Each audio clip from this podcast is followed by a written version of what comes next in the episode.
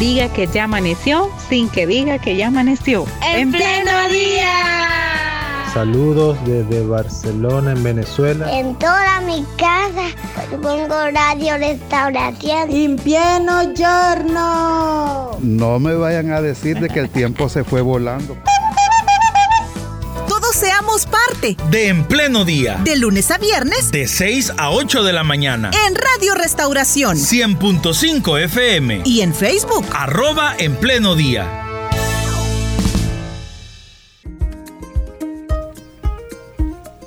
En cabina le damos la bienvenida a Héctor Carrillo. Héctor Carrillo es director de acceso a la justicia de la Fundación Salvadoreña para la Aplicación del Derecho FESPAD. Héctor, gracias por acompañarnos. Eh, buenos días y bienvenido a Radio Restauración. Muy buenos días, un saludo a toda la ciudadanía y particularmente a toda la población, a los hermanos y hermanas compatriotas, eh, miembros de la misión cristiana Elim. La verdad que es un gran honor poder estar en esta radio que para nosotros y nosotras en FESPA tiene una, gran, una gran carga simbólica por, por dos razones bien, bien particulares. Una, por, la, por contribuir a esa misión tan importante de construir la paz y la justicia en El Salvador y en el mundo, y otra porque vemos en esta radio una construcción colectiva de eh, la misión cristiana LIN y por supuesto de, sus integrantes, hombres y mujeres, y aprovechando también eh, y cumpliendo un mandato que me dieron, quiero trasladar un afectuoso saludo al pastor general Mario Vega de parte de nuestra presidenta María Silvia Guillén, quien le manda un, fuerte abrazo. Muchas gracias. Gracias. Y el pastor general, sabemos, está en sintonía de nuestro programa. Y hablando, eh, Héctor, de esa construcción que hacemos de nuestro país y de, y de lo importante que es estar pendiente de temas relevantes, de toma de decisiones, sabemos que eh, FESPAD a mm, mediados de la semana pasada compartió con, la ciudadanía, con los medios de comunicación, un informe de veeduría sobre la elección de la Procuradora para la Defensa de los Derechos Humanos, Raquel Caballero. Si nos cuenta un poquito cómo, cómo surge la necesidad de este informe, qué vio FESPAD en esta, en esta elección, que dijo aquí hay algo que podemos analizar, y aquí hay algo que quizás la ciudadanía no conoce. Bueno, yo creo que es oportuno partir de lo que mencionaba el pastor general eh, Mario Vega en su editorial. Hacía una descripción bastante completa. Eh, creo que vale la pena, aunque nos leyeron el editorial, pero creo que vale la pena ir y revisarlo. Eh, en el editorial pues se hace referencia a aspectos consustanciales a la democracia. Eh, se, de la, se habla de la libertad de expresión, eh, la libertad de prensa, la libertad de reunión, la transparencia, presunción de inocencia, algunas garantías que existen, ¿no? Eh, la libertad de religión y entre las cosas que se mencionan en el editorial está una que tiene que ver justamente con ese informe y es el deber de los funcionarios, de las funcionarias, de rendirle cuentas a la población. Eso está íntimamente ligado con un deber ciudadano también y un derecho, creo yo, y eso tiene que ver con el informe, y es el deber y el derecho de realizar acciones de contraloría, de observación, de fiscalización desde la ciudadanía hacia los funcionarios y las funcionarias públicas y públicos. Eh, ¿Por qué es esto importante? Quizás para poner un ejemplo, eh, pensemos en, cuando esto nos ha pasado a todos y a todas, pedimos o tenemos como proyecto familiar mejorar nuestra vivienda. Eh, nosotros contratamos a personas que tengan las capacidades técnicas para construirnos la, vivienda, ¿no? Ahí puede ir desde contratar un, un arquitecto, un ingeniero, eh, un albañil, ¿verdad? Etcétera.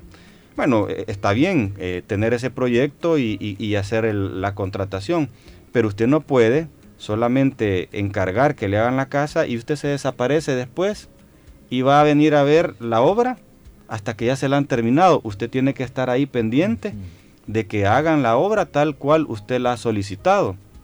Entonces en la, en la construcción institucional es lo mismo. los funcionarios públicos son personas a las que les hemos encargado algo.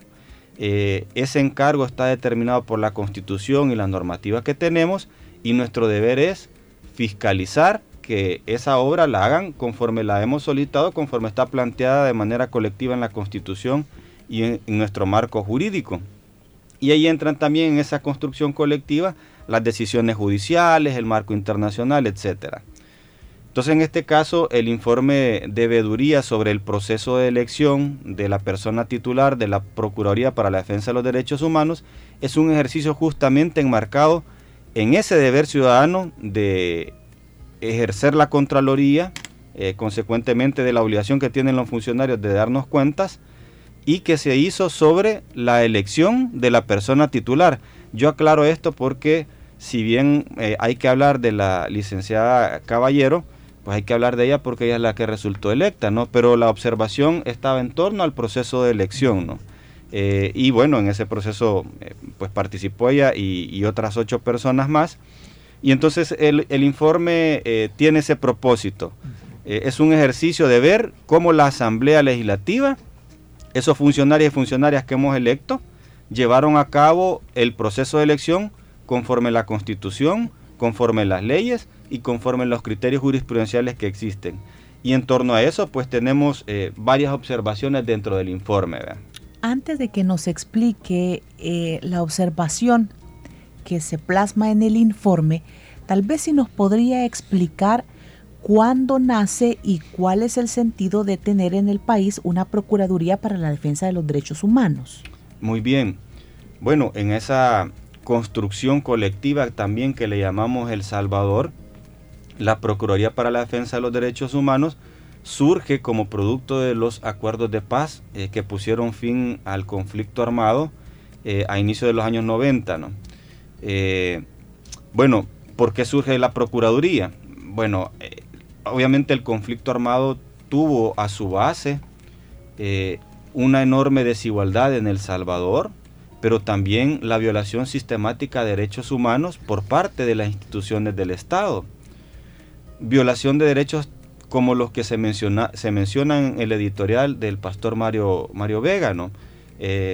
no se podía, por ejemplo, en El Salvador eh, expresar libremente eh, lo que pensamos, no se podía libremente reunirnos para planificar eh, un emprendimiento o una actividad política o organizar un partido político, no se podía organizarse en sindicatos, estaban prohibidos porque las instituciones velaban exclusivamente por los intereses, por ciertos intereses, y esto conllevó a múltiples violaciones de derechos humanos. Entonces cuando se pone fin al conflicto armado, se dice, bueno, no queremos que las violaciones a derechos humanos que tuvieron a la base un conflicto armado vuelvan a suceder. Y la mejor manera de evitar que eso suceda es que el mismo, que el mismo Estado tenga una institución encargada de evitar que esto suceda. De decirle al funcionario, mire, usted se está equivocando, tiene que corregir, mire, respete la libertad de las personas, respete el derecho de reunión, respete la libertad de expresión y si no lo hace lo voy a sancionar. Mm. Entonces, la Procuraduría para la Defensa de los Derechos Humanos es una institución creada en el marco de los acuerdos de paz, una institución del Estado que tiene la función de fiscalizar al Estado mismo para evitar que las violaciones a derechos humanos adquieran una dimensión tan grande como las que tuvieron en los años bueno, hay que partir, hay toda una historia, pero se suele señalar los años 70, 80, eh, para que no vuelva a ocurrir una violación de esa magnitud, porque cuando hay violaciones de esa magnitud, pues también hay expresiones de violencia de todo tipo, ¿no? Social, política, y la Procuraduría es la base eh, de la, del aparato estatal para evitar que los conflictos sociales crezcan a tal magnitud como las que ocurrían en los años 60, 70, 80, ¿no? Entonces, eh, ¿de qué tiene que velar la, la Procuraduría? Bueno, de que se respeten no solo el derecho a la libertad, que ahorita es un tema bastante que está en el contexto por todas estas capturas de personas inocentes durante el régimen de excepción, eh, sino también tiene que ver por otros derechos tendría que estar pendiente o tiene que estar pendiente del derecho a la educación, del derecho a la salud, del derecho al empleo, de los derechos de los jóvenes, de las mujeres, de las comunidades indígenas, de los derechos también, bueno, de, la libertad religiosa también que se respete, ¿no? Eh, tiene un amplio mandato la Procuraduría para la Defensa de los Derechos Humanos. Si me violan un derecho en cualquier institución pública, en el Seguro Social, en la unidad de salud, en, la institución pública a la que voy a recibir educación, la instancia a la que yo debería de acudir es la Procuraduría para la Defensa de los Derechos Humanos. De ahí que es importante que la elección de un funcionario de tal magnitud se haga respetando eh, el marco legal y garantizando eh, capacidad e independencia de la persona titular. Perfecto, Héctor. El informe de Veeduría tiene una extensión de 72 páginas.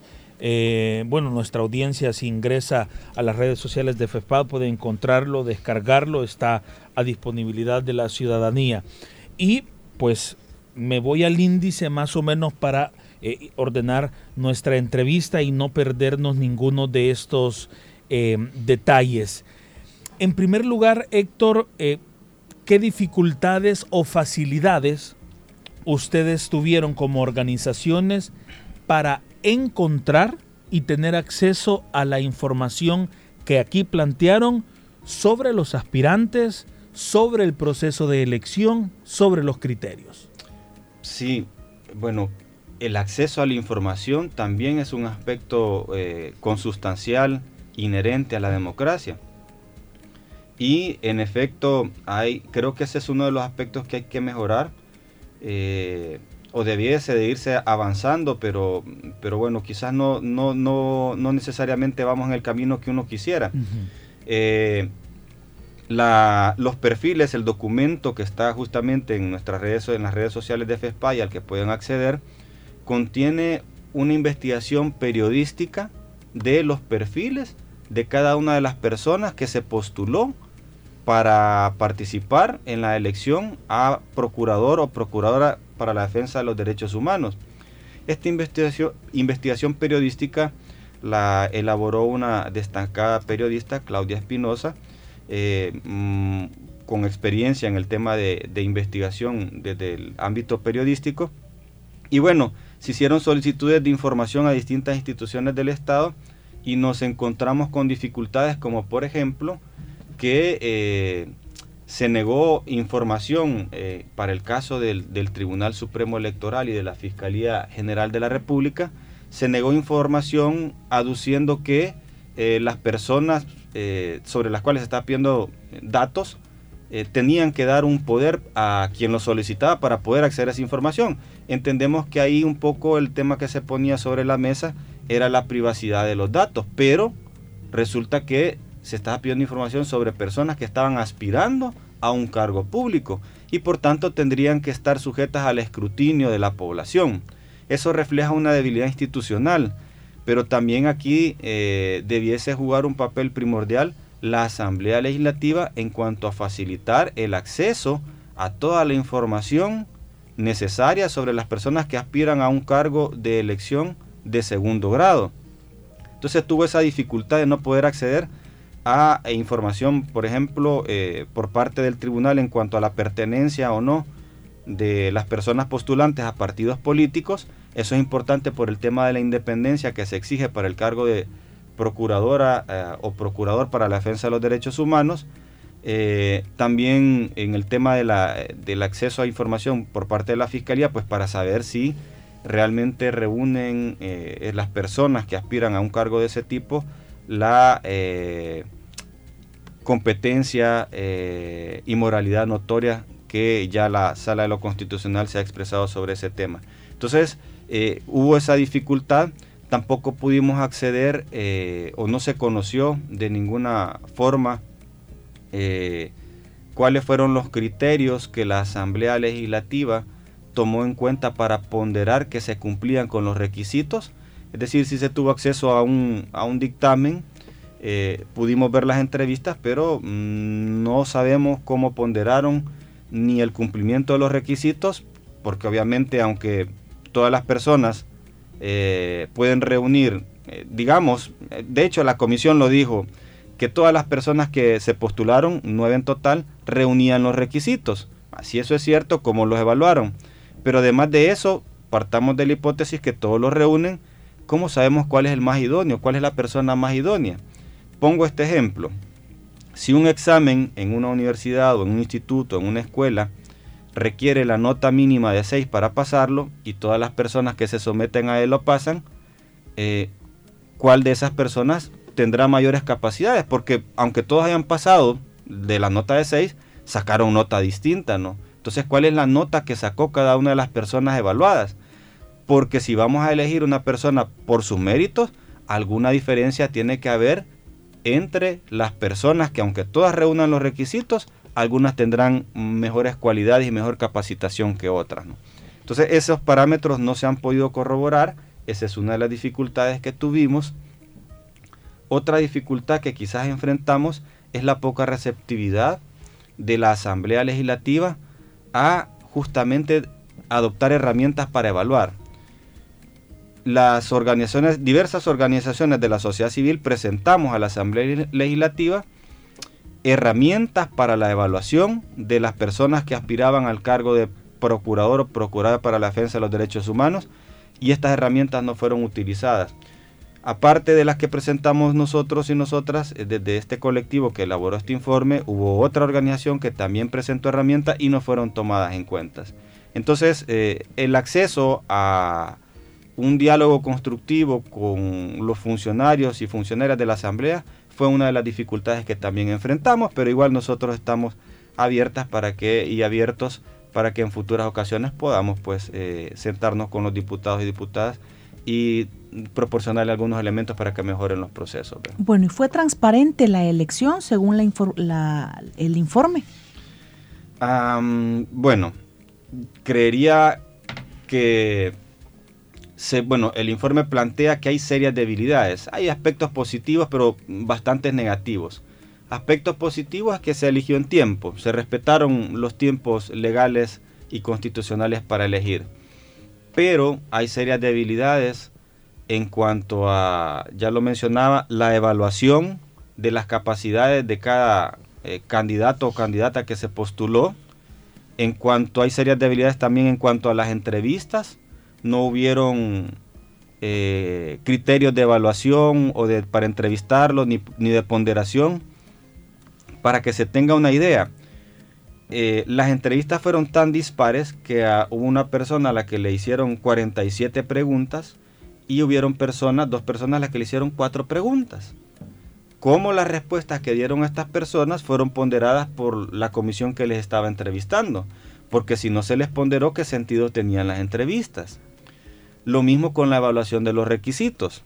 Si todas las personas cumplían los requisitos, habrán unas que tenían mejor formación académica, por decir algo, que otras. ¿Cómo se ponderó eso?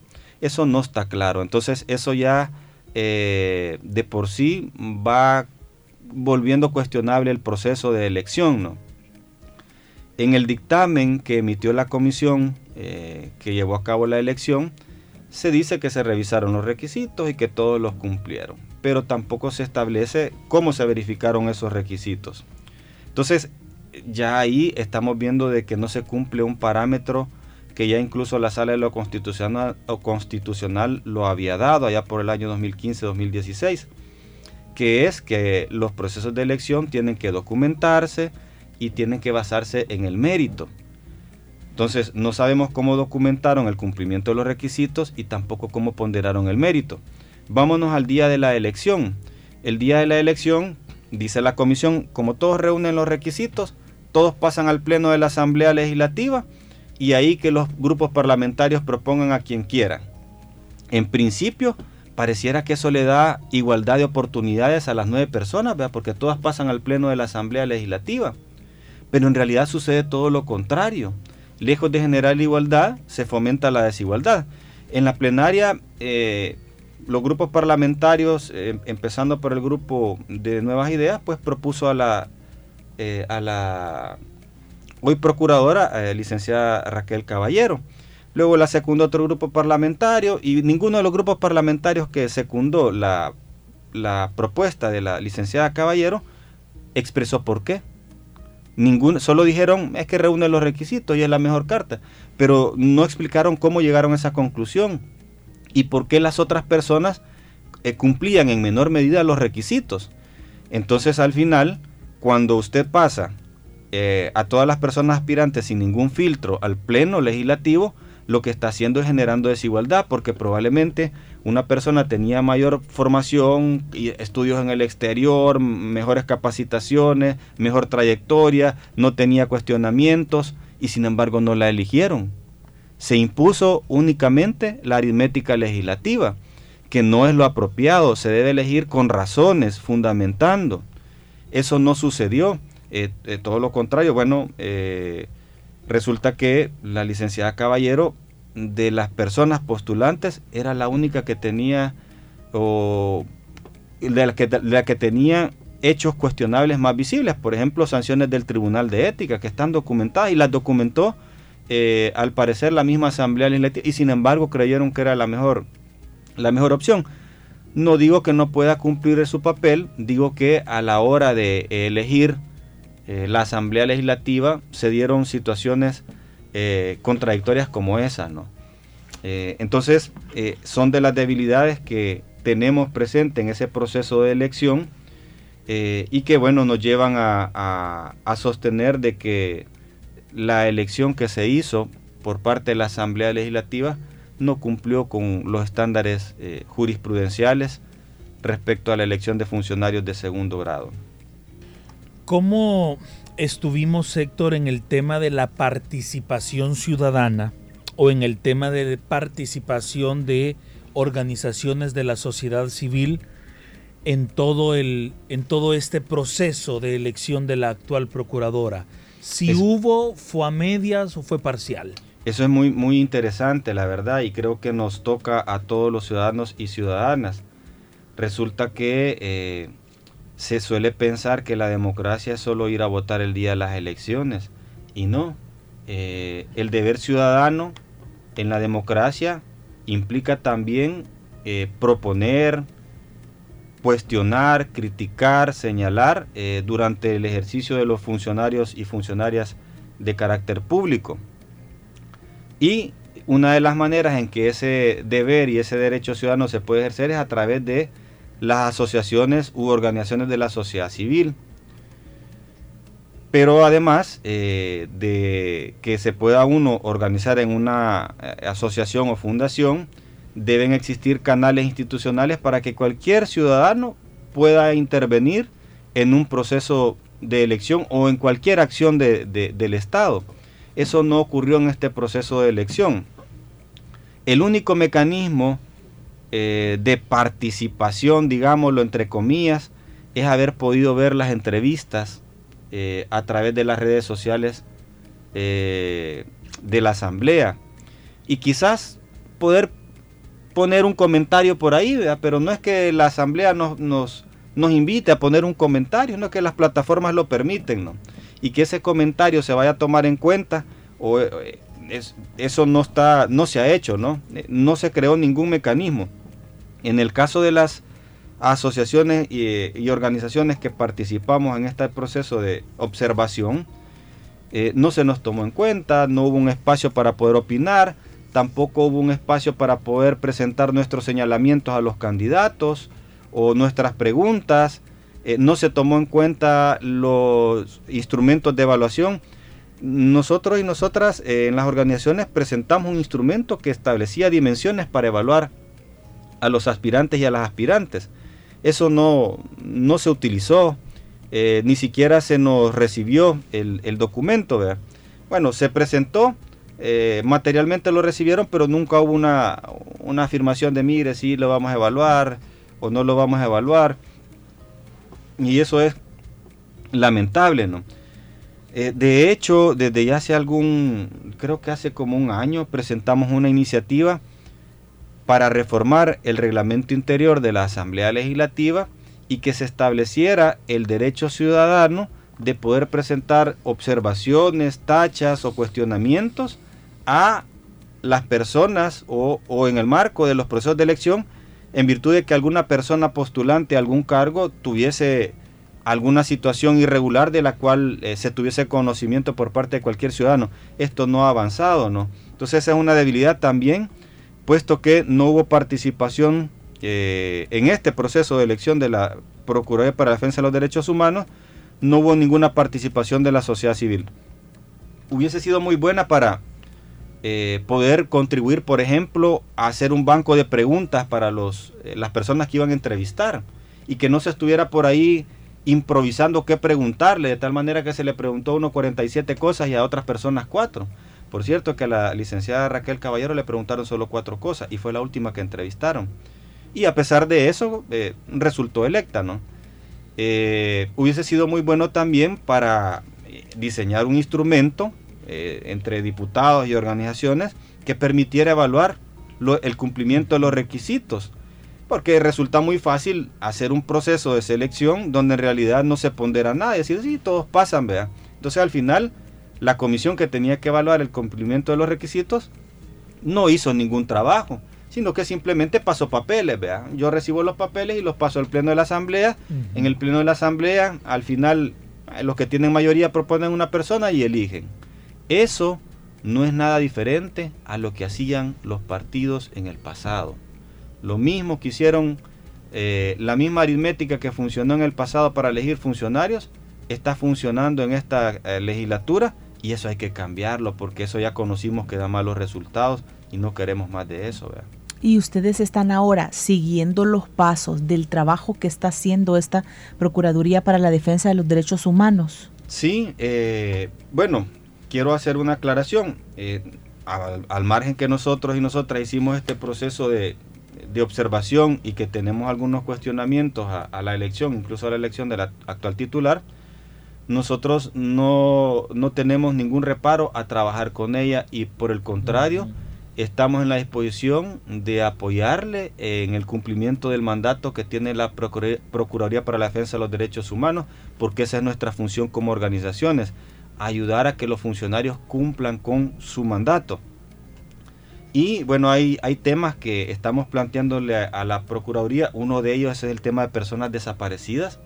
La semana pasada presentamos 12 denuncias de casos que no han sido atendidos de manera adecuada por las instituciones del Estado, donde las familias reportaron la desaparición de un familiar y a la fecha no tienen resultados ni de la investigación penal y tampoco han tenido ningún otro tipo de atención por parte del Estado. Estos 12 casos los hemos presentado a la Procuraduría para la Defensa de los Derechos Humanos y quiero decirles que eh, en principio hemos visto bastante receptividad de la Procuraduría.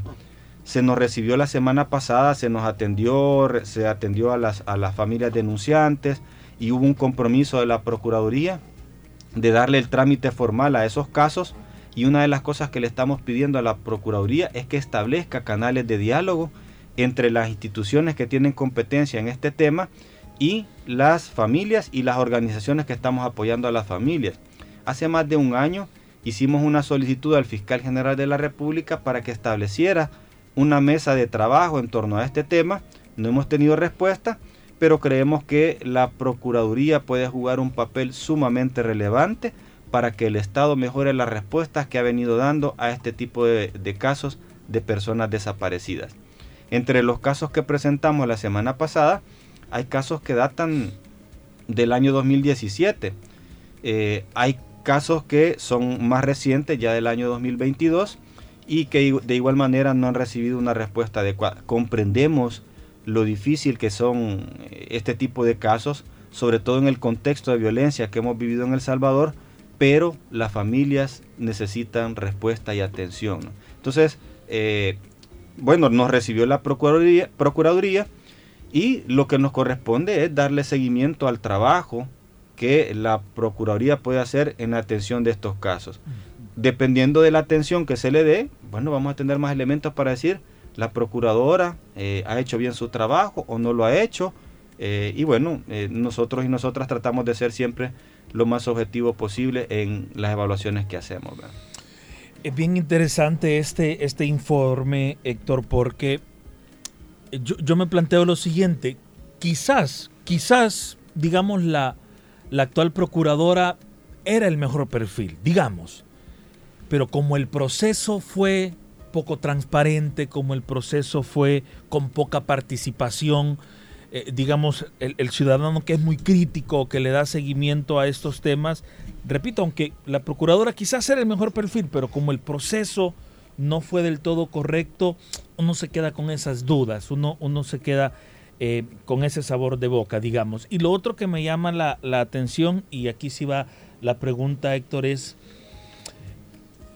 si se encontraron o si se sabían desde un inicio que no había un perfil construido, eh, que no se fue equitativo con el tiempo, que no se fue equitativo con las preguntas, que no se permitió el acceso a las organizaciones y a la sociedad civil a que acompañaran el proceso.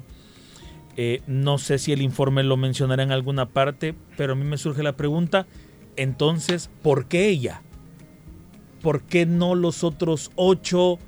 ¿O qué tenían de, de malo? ¿O qué tenía ella de especial? No sé si lo han analizado.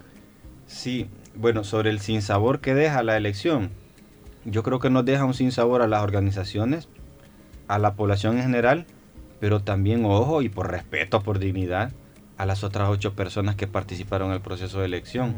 Si yo me someto a un proceso de elección, bueno, yo quiero que sea lo más transparente y justo posible. Eh, porque si no también es una falta de respeto a mis méritos, a mi trayectoria, eh, a, a, la labor profesional que he desarrollado, ¿no? Y fíjense que es bien interesante este sin sabor porque llama la atención, y eso lo señalamos en el informe, que a un proceso de elección de un funcionario o funcionaria de tal magnitud, solo acudieron nueve personas. Del universo de profesionales del derecho, yo ya ni tengo la cuenta cuántos profesionales del derecho habrán, pero estamos hablando de, eh, creería yo, más de 40 mil profesionales del derecho eh, solo acuden nueve. Entonces, ¿por qué? qué? podemos entender de eso?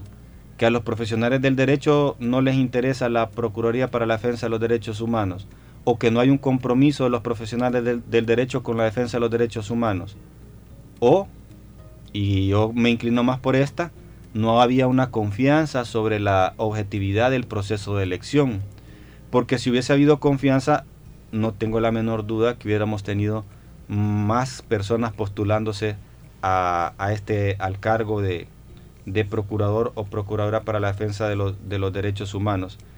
Eh, eso por una parte. Lo otro, ¿por qué la licenciada Caballero y no las, otro, las otras ocho personas? Justamente esa pregunta mm. eh, nosotros nos la hicimos, ¿no? Y la única respuesta que encontramos es que eh, bueno, ahí prevaleció la aritmética legislativa. En torno a ella había una aritmética legislativa. ¿Por qué? Eso no lo sabemos. Yo creo que eso es, una, es un tema eh, pendiente, ¿verdad? Eh, que habrá, habrá que indagarlo.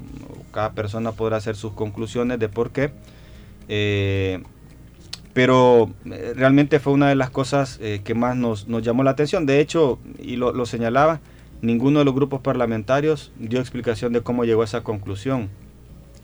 Cómo eh, los grupos parlamentarios evaluaron que la trayectoria académica de la eh, actual procuradora era mejor que la de los demás. No digo que no la tenga, sino cómo evaluaron que era la mejor. Cómo evaluaron que la trayectoria profesional de ella era mejor que la de los demás. Por cierto, de las nueve personas, eh, siete u ocho creo, tenían trayectoria dentro de la Procuraduría para la Defensa de los Derechos Humanos. Es decir, que si el criterio hubiese sido que ella fue procuradora, resulta que también habían otras personas que tenían experiencia en el manejo de la Procuraduría. Entonces, no encontramos por ahí la respuesta. Eh, si nos vamos al tema de la moralidad notoria, pues ahí, mm, perdón, pero menos justificación habría. Eh, porque habían unos señalamientos hacia la eh, licenciada Raquel Caballero. Yo no digo que no tenga su explicación y que ella no lo pueda dar, etcétera. Eh, el asunto es que estaban ahí y que uno de los parámetros constitucionales, jurisprudenciales, es la eh, competencia y moralidad notoria. Entonces, como ella que tenía esos señalamientos, que podrá tener sus explicaciones, ¿verdad?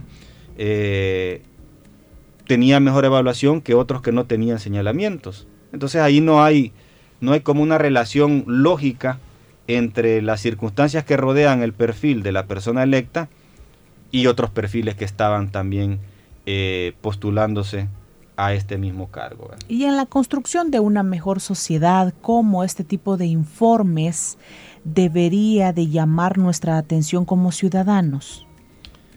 Bueno, yo creo que llama la atención, o debe llamar la atención, eh, por una parte, a los funcionarios y funcionarias eh, involucrados en la elección, en este caso la Asamblea Legislativa. Yo invito a los diputados y diputadas de la Asamblea Legislativa de todos los grupos parlamentarios a que lean el informe. El informe tiene cosas valiosas que pueden contribuir a mejorar los procesos de elección de, otros, de otras instituciones.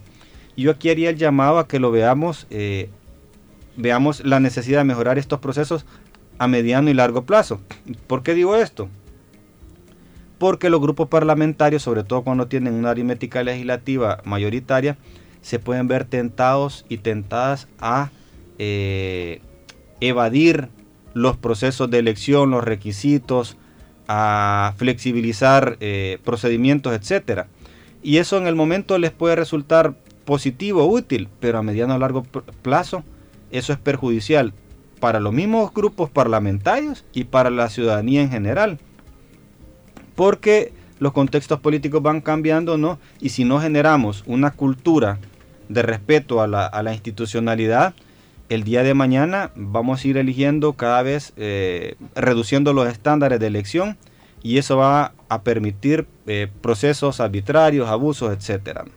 Entonces, eh, a los diputados y diputadas revisar el informe, nos ofrecemos a irse a exponer también, a revisar las recomendaciones también que damos, y a la ciudadanía, bueno, la ciudadanía tiene la obligación, el deber y la necesidad, creería yo, de interesarse por este tipo de procesos. En principio, uno puede creer de que eso no me interesa, eso es cosa de los partidos políticos. No me afecta. No me afecta. Y aquí viene eh, la realidad que se impone. En este caso de la Procuraduría, bueno, vayámonos a los casos de detenciones eh, injustificadas que se han dado en el marco de la aplicación del régimen de excepción. No estoy hablando de las detenciones de aquellas personas que se ven que eh, están involucradas en hechos delictivos, no. Esas personas, bueno, hay que capturarlas, procesarlas y condenarlas, ¿no? Pero tenemos que tener el cuidado porque estamos hablando del aparato estatal restringiendo la libertad y eventualmente afectando otro tipo de derechos tenemos que tener el cuidado de que esto no suceda contra personas que no tienen ninguna vinculación con hecho delictivo. Y vámonos a aquellos casos donde porque alguien le caía mal al vecino, a la vecina, ¿verdad? Hay una llamada anónima por ahí y hay una captura. Entonces aquí viene donde sí, ya resultamos afectados, afectadas por una elección de este tipo. Voy a una institución X, en este caso de manera hipotética, vamos a la Procuraduría para la Defensa de los Derechos Humanos y si esta persona que está en esta institución resulta que no es independiente de los otros poderes del Estado, no va a hacer nada por averiguar por qué se ha capturado a una persona inocente, no va a hacer nada por lograr que obtenga su libertad injustamente restringida y no va a hacer nada por sancionar a los culpables de una restricción ilegal de la libertad. Y alguien puede decir, no, pero es que esos son errores pequeños márgenes de error. Ah, bueno, usted puede verlo así, pero la persona que se vio en esa situación no lo ve así. La persona que fue capturada injustamente y fue a estar seis meses, ocho meses, un año a un centro penitenciario, no lo ve como un error, error insignificante. Las familias de las personas detenidas injustamente y que lamentablemente murieron en detención en los centros penales no lo ven como una, un error insignificante tener cuidado de respetar las reglas no se hace pensando en los delincuentes, sino en las personas inocentes. Eh, pero la aplicación tiene que ser pareja. Pongo este ejemplo. Es obligación ponerse el cinturón de seguridad cuando yo me subo a un vehículo. Y me lo debo de poner no porque cada vez que yo me subo a un vehículo voy a chocar, sino porque eso puede ocurrir. Lo mismo sucede con el tema de las garantías a los derechos ciudadanos se establecen no porque todas las acciones del Estado vayan a vulnerar los derechos de los ciudadanos, sino porque eso puede suceder y hay que evitarlo. Entonces, respetar el marco constitucional, el marco legal, los procedimientos y los derechos de los ciudadanos es un cinturón de seguridad en contra de eh, los abusos y la arbitrariedad. 8 de la mañana con 4 minutos. Hemos conversado con Héctor Carrillo, director de Acceso a la Justicia de FESPAD, acerca de este informe de veeduría en la elección de la Procuraduría para la Defensa de los Derechos Humanos, un informe que está disponible en las redes sociales de eh, FESPAD por si alguien quiere ampliarlo más, analizar más y sacar sus propias conclusiones. Nosotros aquí hemos hecho un un, resumen para que usted pueda enterarse de ello. Héctor, gracias por habernos acompañado ahora. Muchas gracias a ustedes y bueno, un honor de verdad para FESPAD poder estar en este espacio, dirigirse a todas las radioescuchas de eh, esta emisora. Muy bien, gracias por ayudarnos a ir construyendo una mejor sociedad. Creo que eso es lo que nos interesa, ¿verdad? Y, y la iglesia es parte de la sociedad. Por eso es que no podemos estar ajenos a la situación de derechos humanos que se ven violentados. Entonces uno debe de plantearlo, ponerlo sobre la mesa, porque ¿cuál es nuestro interés? Eso, ¿verdad? Hablar de la dignidad en el ser humano, hechos a imagen y semejanza de Dios. Entonces, por eso es que tocamos estos temas. Muchas gracias por habernos acompañado. Abrazos, le esperamos mañana, 6 a.m. en punto.